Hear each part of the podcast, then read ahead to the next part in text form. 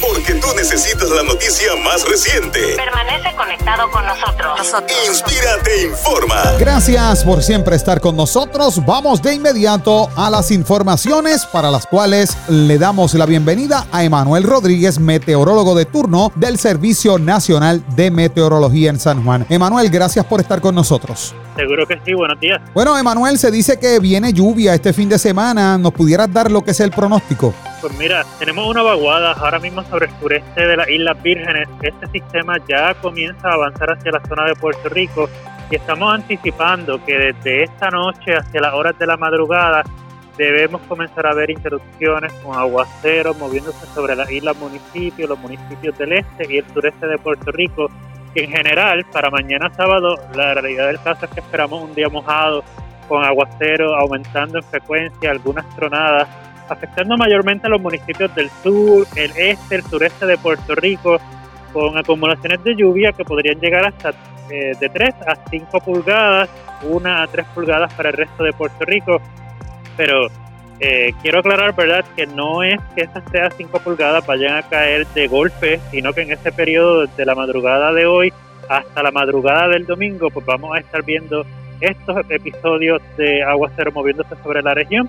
Y sí, le estamos haciendo el llamado a las personas que viven principalmente cerca de ríos, sectores inundados, inundables, que estén bien pendientes a los boletines que vayamos a emitir en los próximos días ya que pues verdad de que de que esta lluvia sea frecuente, fuerte, pues sí podríamos estar registrando algunas inundaciones, necesidad de ríos o deslizamientos de tierra.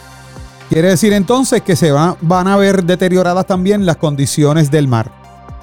Las condiciones marítimas ya están deterioradas desde ahora, ¿verdad? Desde hace un par de días de hecho, pero eh, más bien es por una marejada del norte que continúa invadiendo la costa norte de Puerto Rico tenemos en efecto una advertencia de resacas fuertes, estos corolas rompientes que son de 10 a 15 pies, eh, riesgo alto de corrientes marinas también para las mismas playas, incluyendo las islas municipios.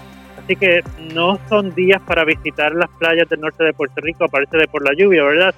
Pero sí, eh, las playas están bastante peligrosas y hemos tenido muertes por ahogamiento más de lo que quisiéramos, ¿verdad? Quisiéramos que fuera cero pero hemos tenido un número bastante alto de personas que han muerto ahogadas en las playas en los pasados años. Así que por esta marejada, pues también eh, le pedimos a la ciudadanía que sea bastante prudente y no asista a las playas del norte, principalmente a esas personas que son nadadores inexpertos.